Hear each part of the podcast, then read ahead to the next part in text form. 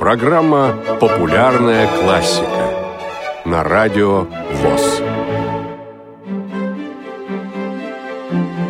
Петр Ильич Чайковский.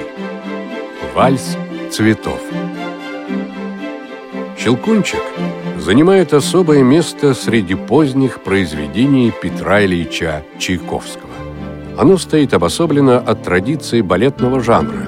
В нем новаторски применены музыкальные образы. Однажды композитор получил заказ от дирекции императорских театров на одноактную оперу и двухактный балет для постановки в один вечер. Для балета он выбрал известную сказку Гофмана «Щелкунчик и мышиный король». Сказка эта была взята во французском пересказе, который сделал Александр Дюма отец и называлась «История Щелкунчика». Сначала Чайковский письменно изложил сюжет Щелкунчика и только потом приступил к работе с великим хореографом Мариусом Петипа. Прославленный мастер давал композитору подробные рекомендации и советы относительно того, какой должна быть музыка для этой волшебной зимней сказки. В разных редакциях есть разночтение. В оригинальном произведении Гофмана имя девочки Мари, а Клара – это ее любимая кукла. В России с началом Первой мировой войны и ростом патриотических настроений сюжет балета русифицировался – и главная героиня стала зваться Машей. При этом Фриц остался непереименованным, поскольку он отрицательный персонаж. Примечательно, что эта традиция действует до сих пор. В 1891 году Чайковский отправился в США на торжественное открытие Карнеги-Холла, но продолжал сочинять музыку к балету, даже когда плыл на пароходе – «Щелкунчик» был закончен в течение января и февраля 1892 года. Один из симфонических оркестров русского музыкального общества исполнил сюиты из музыки к балету под управлением самого композитора. Прозвучало шесть номеров, из которых пять были повторены по требованию публики. Это был оглушительный успех. Наряду с последующим ПАДД вершиной праздничного дивертисмента балета является вальс цветов. Маленький человек в золотой парче мажордом ударяет в ладоши. Появляются 36 танцовщиц и 36 танцовщиков, одетых цветами. Они несут большой букет, который дарят жениху и невесте. После этого начинается общий большой вальс – он начинается вступлением с большой виртуозной каденцией арфы.